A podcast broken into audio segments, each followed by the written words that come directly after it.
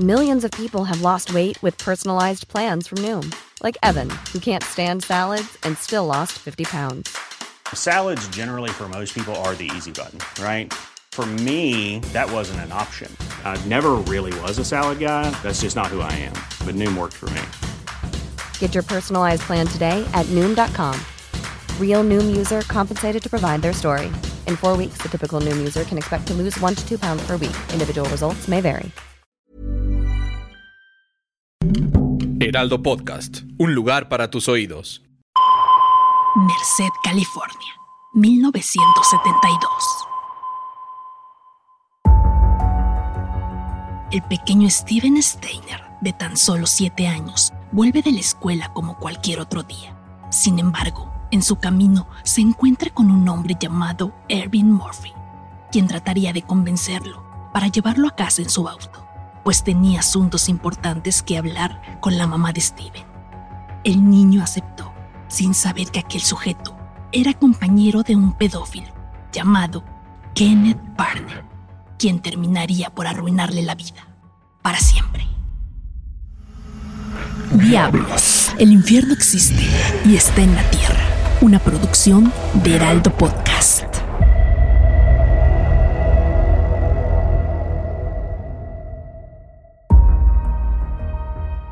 Normalmente, las historias sobre asesinos y secuestradores tienen como personaje principal al victimario, aquel individuo que ejecuta el plan malvado y atormenta a todos los involucrados. Pero en esta ocasión, la historia de la víctima es aquella que vale la pena contar. Steven Gregory Steiner, de apenas siete años, vivía como cualquier otro pequeño en el estado de California con sus padres Delbert y Kay Steiner. Era el tercero de cinco hijos, es decir, el de en medio. Y como cualquier otro niño de aquellos años, Steven asistía a la escuela de su vecindario, sin necesidad de que sus padres lo acompañaran. Fue cuando regresaba de clases que encontró en su camino a un extraño sujeto que se le acercó. Su nombre era Ervin Murphy, o al menos así decía llamarse. Él comenzó a platicar con el pequeño Steven, mencionando que era miembro de una iglesia la cual estaba haciendo una recolección de fondos y quería ver si podía hablar con su mamá. La inocencia de Steven lo hizo presa fácil del discurso de aquel sujeto. Ervin ofreció llevar a Steven en auto hasta su casa para poder hablar con sus padres, por lo que él aceptó. De pronto, un automóvil se acercó a ellos. Era conducido por Kenneth Barn. Acto seguido, Ervin y el niño lo abordaron. El auto comenzó su marcha y la vida de Steven nunca volvería a ser la misma. La vida de Kenneth Barnett siempre estuvo ligada a los problemas. Desde que era joven, pasó sus días en centros de detención por casos de abuso y acoso contra infantes. Pero en ese instante se encontraba libre y supuestamente intentando recuperar una vida normal. Barnett se ganaba la vida trabajando en un centro turístico del Parque Nacional de Yosemite, lugar donde conoció a Ervin Edward Murphy, su cómplice. Hay quienes aseguran que Ervin era una persona muy maleable e ingenuo, de la cual Kenneth se aprovechó para convencer de que él era un pastor evangélico, el cual tenía una misión importante, conseguir a un niño para poder criarlo bajo la doctrina evangelista desde temprana edad. Por increíble que parezca, Ervin aceptó dicho argumento y ayudó a su nuevo amigo a buscar un posible candidato para realizar su experimento. Fue entonces que se dedicó a repartir folletos de la iglesia evangélica, muy cerca de las escuelas, hasta que por fin un niño inocente cayó en su trampa, Steven. Montados en su automóvil, los tres se dirigieron a su cabaña en las cercanías de Catis Valley. Para ese momento, el pequeño Steve sabía que algo no estaba bien. Kenneth Parnell empezó a decirle mentiras a Steven, afirmando que sus papás le habían dado permiso para que se quedara a dormir con ellos en la cabaña. Sería esa misma noche que Parnell abusaría del pequeño por primera vez, sin que alguien pudiera evitarlo. Los días pasaron y Steven le rogaba a sus captores que lo dejaran volver a casa. Sin embargo, ellos inventaban historias para que el pequeño pensara que sus papás lo habían abandonado. ellos ya no te quieren. Tus papás no pueden con tantos hijos y por eso nos dieron tu custodia. Fueron algunas de las cosas que le dijeron al menor para que poco a poco dejara a un lado su idea de regresar con su familia. Así pasaron los días, meses y años. Kenneth Parnell se atrevió a cambiarle el nombre al pequeño Steven por Dennis Parnell, haciendo pasar a su víctima como si fuera su propio hijo. Ambos estuvieron cambiando de casa constantemente a través de todo el estado de California. En un determinado momento, incluso inscribió a Steven al colegio para que tomara clases como un niño normal. Poco a poco, Kenneth logró hacer que la voluntad de su víctima se doblegara, al punto de que incluso podía dejarlo en casa mientras él trabajaba sin riesgo de que intentara escaparse. Steven empezó a beber a muy temprana edad. Quizá el efecto del alcohol lo ayudaba a tranquilizar ese sentimiento de tristeza que lo acompañaba todos los días tras ser abusado por Kenneth y llevar una vida sin sus seres queridos. Así pasaron los años para el niño, que poco a poco fue creciendo al lado de su captor. En cierta ocasión, Kenneth invitó a una mujer de nombre Bárbara Matías a que viviera con ellos.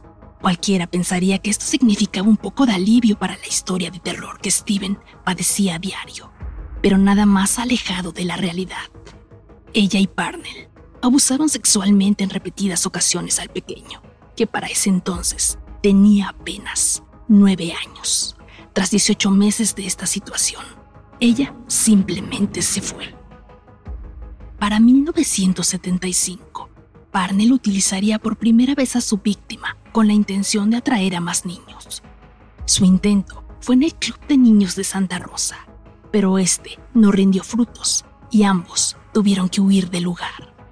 Conforme Steven Steiner iba creciendo, su captor perdía el interés en él poco a poco se hicieron más frecuentes los intentos de secuestrar a un nuevo niño, pero ninguno había caído en la trampa hasta el momento. Kenneth empezaba a sospechar que tal vez su cómplice, Steven, estaba saboteando todo para que ningún niño cayera. Para 1980, Kenneth Barnell llegó con una sorpresa a la casa. Se trataba de un niño de apenas 5 años. Su nombre era Timmy White. Barnell lo había secuestrado en la ciudad de Ucay, en California. Para Steiner, aquello fue como revivir viejas heridas y traumas que había ocultado durante años. Steven ahora tenía 14 años, era un poco más consciente de lo que estaba ocurriendo y no quería que la historia se repitiera con el pequeño Timmy, quien se mostraba profundamente confundido y temeroso. Este impulso fue el que ayudó a que Steven, por fin, escapara de las manos de su secuestrador.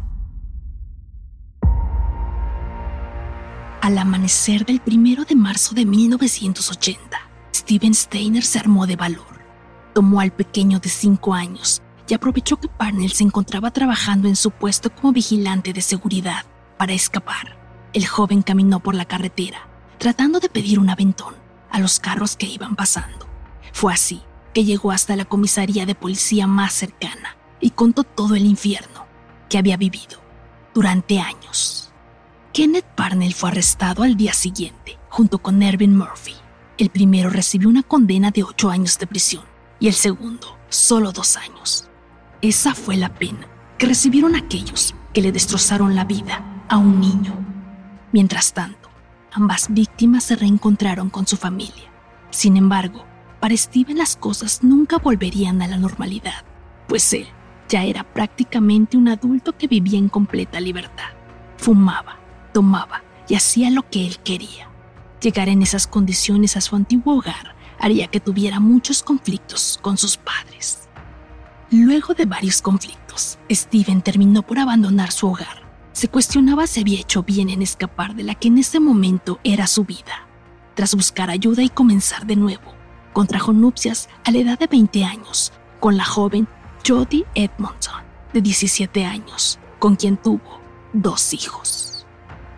Cuando la vida parecía por fin sonreírle a Steven, el 16 de septiembre de 1989, un accidente vial provocado por un conductor imprudente le arrebataría la vida cuando viajaba en su motocicleta.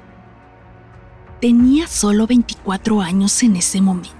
Durante su funeral, el pequeño Timmy White sería uno de los portadores del féretro, como muestra del respeto para aquel joven que arriesgó su vida para evitar que él viviera un infierno. En el año 2004, Kenneth Parnell sería condenado a prisión nuevamente, luego de que intentara pedirle a la hermana de su cuidador que le consiguiera un niño. En ese entonces, tenía 72 años de edad y fue condenado a 25 tras las rejas. Parnell falleció por causas naturales el 21 de enero de 2008, mientras cumplía su condena.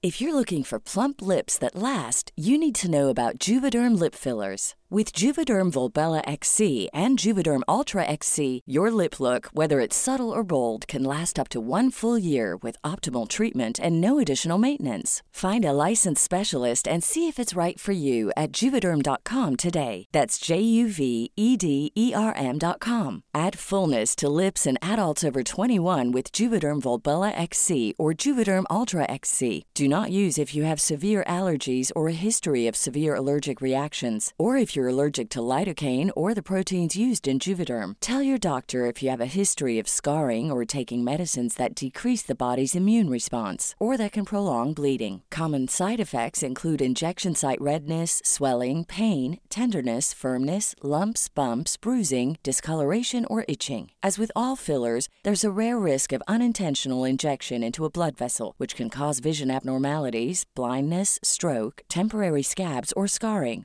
For full important safety information, visit juvederm.com. Millions of people have lost weight with personalized plans from Noom, like Evan, who can't stand salads and still lost 50 pounds. Salads, generally, for most people, are the easy button, right? For me, that wasn't an option. I never really was a salad guy. That's just not who I am. But Noom worked for me. Get your personalized plan today at Noom.com. Real Noom user compensated to provide their story. In four weeks, the typical Noom user can expect to lose one to two pounds per week. Individual results may vary. Diablos, asesinos que marcaron historia. Una producción de Heraldo Podcast. Algunas de las acciones y los nombres de los personajes no son reales y fueron puestos como ficción para la narración de la historia. Narrado por Teresa López. Guión José Matas. Y diseño sonoro de Federico Baños. Síguenos en redes sociales como Heraldo Podcast.